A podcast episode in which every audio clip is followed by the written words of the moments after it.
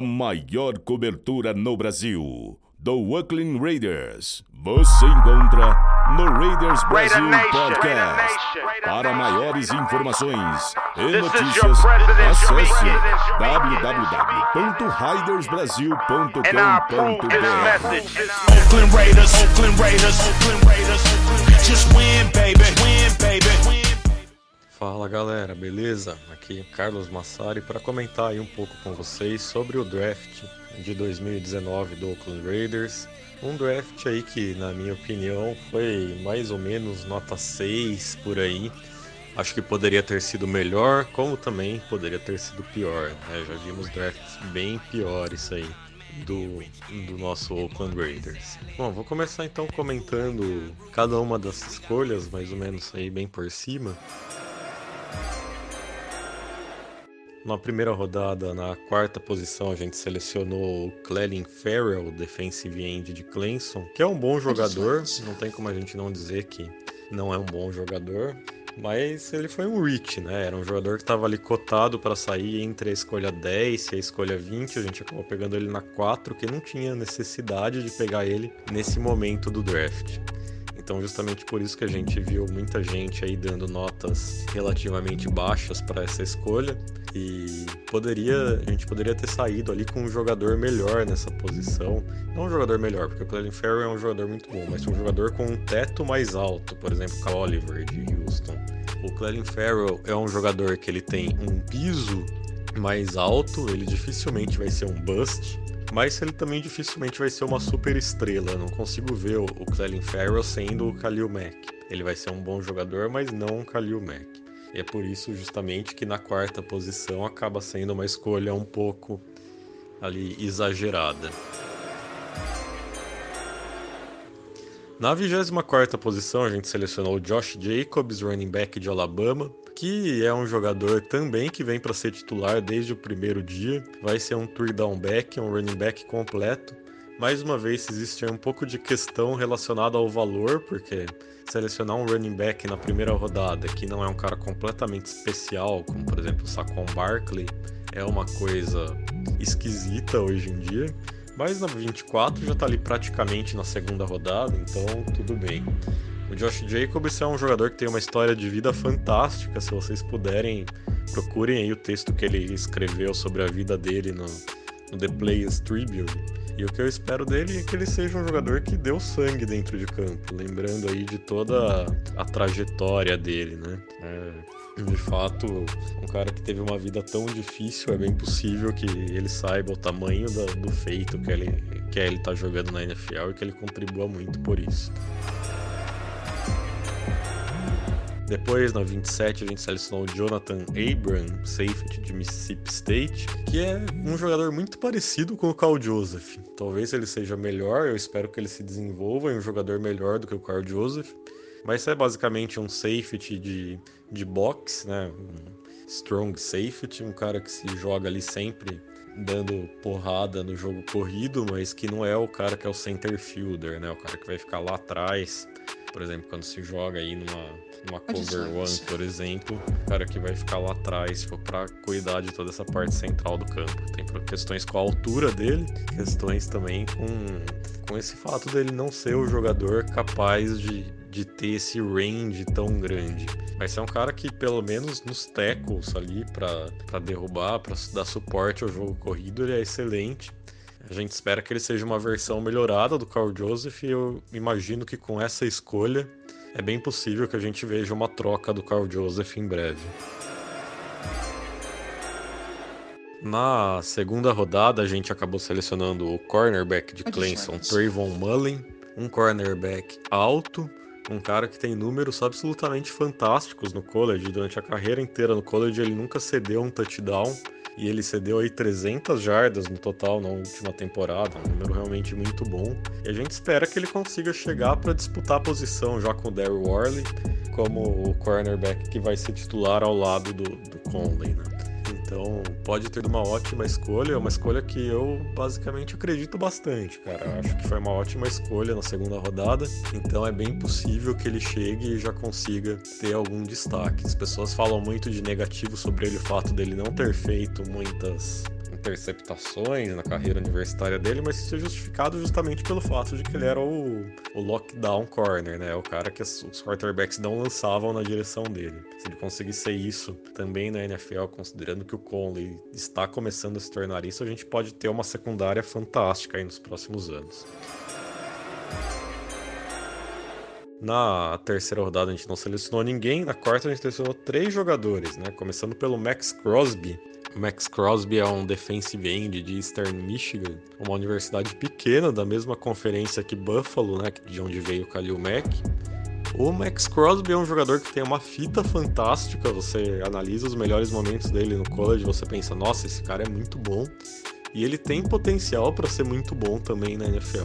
Você vê, por exemplo, tem muita gente que gosta muito dessa escolha. O pessoal do Pro Football Focus, por exemplo, que é o site mais de análise das coisas, é um pessoal que é muito fã do Max Crosby.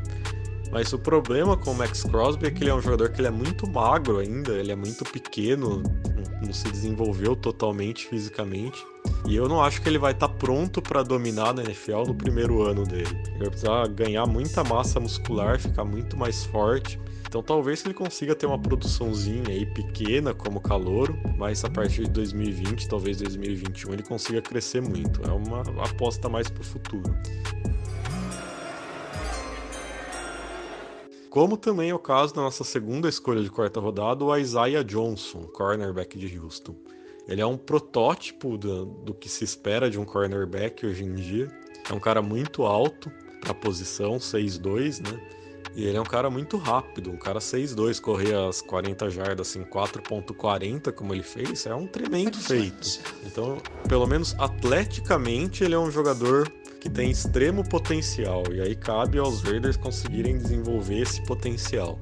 Basicamente, ele é um cara que é, foi wide receiver né, durante o começo da, da carreira universitária dele e só depois, nos últimos dois anos, que ele passou a cornerback. Então, ele tecnicamente ainda é um jogador bastante cru e é nisso que os Raiders vão ter que desenvolver ele. Também é um cara que eu não vejo como pronto para 2019. Possivelmente passe a contribuir aí a partir de 2020. E depois, na nossa terceira escolha da quarta rodada, a gente selecionou Foster Moreau, tight end, e basicamente eu não entendo essa seleção, é a seleção do nosso draft que eu menos entendo, porque ele é um tight end bloqueador, um cara que nunca teve mais de 200 jardas recebidas assim uma temporada no college. E de tight end bloqueador a gente já tem dois no elenco, né? O Lee Smith e o Derek Carver. Então ele é mais um, basicamente, então eu não sei o que ele adiciona. Vamos ver aí se tem alguma coisa sobre essa escolha que a gente tá perdendo. Mas das nossas escolhas do draft, essa é a que eu menos gosto. E ao contrário, na quinta rodada tem a que eu mais gosto, que é a do Hunter Renfro, wide receiver de Clemson, um jogador que foi excepcional no college, um cara que entrou como all-con, né? Ou seja, o cara não recebeu bolsa para jogar futebol americano na universidade. Entrou lá no time, o cara baixinho, franzino, mas recebia tudo que lançavam na direção dele foi herói do título nacional, recebendo o touchdown do, decisivo do título, né, universitário de Clemson, sempre marcando presença, sempre aparecendo em momento decisivo. É um cara que vai jogar no slot, vai fazer o que o Seth Roberts fazia, e por essas características todas, a gente espera que ele seja muito superior ao Seth Roberts. Esse sim é um cara que eu imagino que ele contribua desde o primeiro dia dele no time. Na sétima rodada, nossa última escolha, foi o Quinton Bell, o Ed Rusher de Prairie, de Prairie View A&M, uma universidade muito pequena que nem é da primeira divisão do college. E basicamente é um projeto completo, cara, Ed Rusher, que tem muito potencial físico também, é um cara que se, se desenvolver bem é, ele pode se tornar um grande edge, edge rusher, mas ainda muito cru, totalmente cru. Também era wide receiver até dois anos atrás. A técnica dele precisa ser totalmente lapidada, então é um cara que, na minha opinião, aí vem para esse Squad, o que na sétima rodada é, é plenamente normal. Agora falando sobre o draft em si. O que eu vejo de problema no draft? Em primeiro lugar, o pass rush. O nosso pass rush em 2018 não foi ruim, ele foi tenebroso, horrível. Para você que você tenha uma ideia, a gente teve 13 sacks, que foi a pior marca da NFL, e o segundo pior time em sacks em 2018 2018 teve 30 sacks, mais do que o dobro. E aí você para e pensa, só o Clelin Ferrell, que é o único cara dessa posição que está pronto para contribuir, vai conseguir elevar esse número, se você considerar que a gente não trouxe pass rushers também na free agency, vai conseguir fazer a gente chegar pelo menos nesses 30 sacks? E eu acho que não. Eu acho que a gente ainda tem problemas sérios com o pass rush. Talvez seja a hora aí de contratar o Zig Ansah, que muita gente não sabe qual é o estado físico dele, mas a gente tem que fazer essa aposta. Ok, tem alguns jogadores que devem crescer, né? O Maurice Hurst, como calor e perdendo vários jogos, teve 4 sacks. Não é nenhum exagero a gente imaginar que ele consiga chegar a 10 no segundo ano dele. Mas ainda assim, a nossa meta vai ser chegar ali nos 30 sacks do segundo pior time da NFL de 2018. A secundária, por outro lado, eu vejo ela muito bem resolvida. Tem vários bons jogadores, com o Conley, com o Mullen, com o Lamarcus Joyner, que veio na Free Agency, com o Abram, o Eric Harris, que vai ser mais ali fazer essa função de center fielder que eu citei antes. Enfim, eu acho que a secundária está muito bem resolvida, inclusive para o futuro, para os próximos anos. Mas a gente tem que lembrar que secundária nenhuma faz milagre quando não existe pass rush. Sobre o ataque, eu acho que basicamente a gente preencheu as posições ali que faltavam, ficou faltando só o tight end mais recebedor, mas aparentemente o Gruden confia muito no Darren Waller. Então vamos ver aí se ele consegue corresponder. A gente deu aí esse voto de confiança pro Derek Carr. Vai ser basicamente o ano que o Derek Carr vai ter para ou voltar à forma de 2016 ou de fato a gente desistir dele. Porque agora ele tem tudo a favor dele, tem todos os recebedores, tem o Antônio Brown, tem o Tyrell Williams, tem o Hunter Renfrew, enfim, vai ter o Josh Jacobs ali carregando o piano como running back. Ele tem tudo que ele pode querer. Tem uma linha ofensiva que vai ser muito melhor, vai ter o segundo ano jogando no mesmo esquema.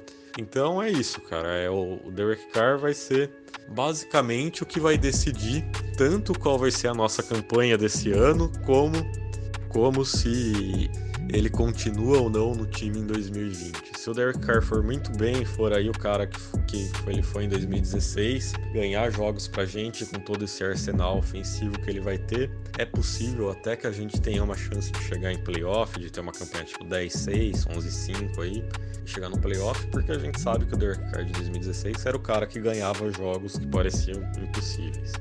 Se for o Derek Carr de 2017, 2018, provavelmente a gente vai ter uma campanha do tipo 5-11, alguma coisa assim, e aí, mesmo com tudo isso à disposição, ele não produzindo, você pode saber que no próximo draft a gente vai atrás aí ou do Tua, ou do Jake Fromm, ou do Justin Herbert, porque é um draft que vai ter muitos bons quarterbacks, que todos eles teriam sido a primeira escolha desse draft vejo todos eles como prospectos melhores do que o Kyler Murray.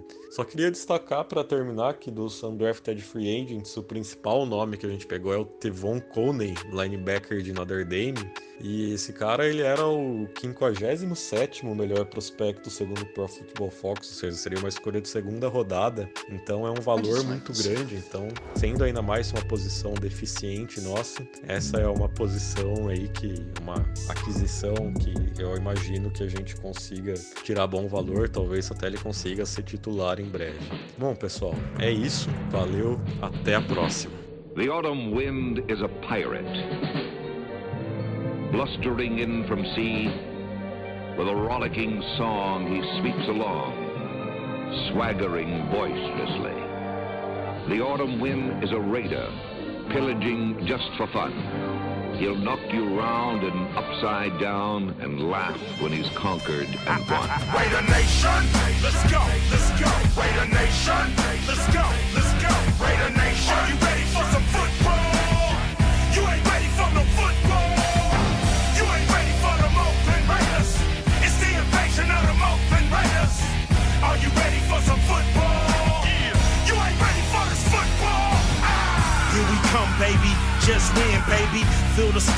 cold autumn wind, baby.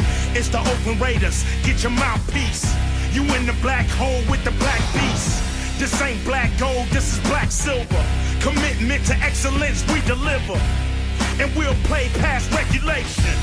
It's the invasion of the Raider, Nation. Raider Nation. Nation. Let's go, let's go. Raider Nation.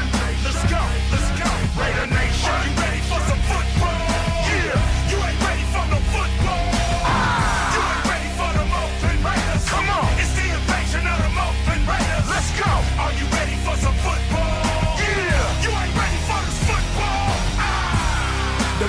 Nation is united.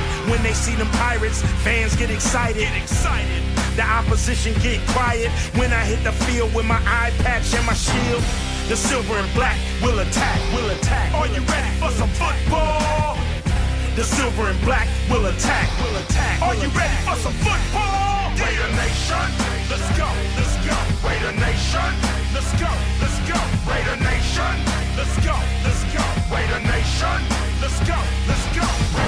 Nation, we are, we are. Raider Nation, we are, we are. Raider Nation,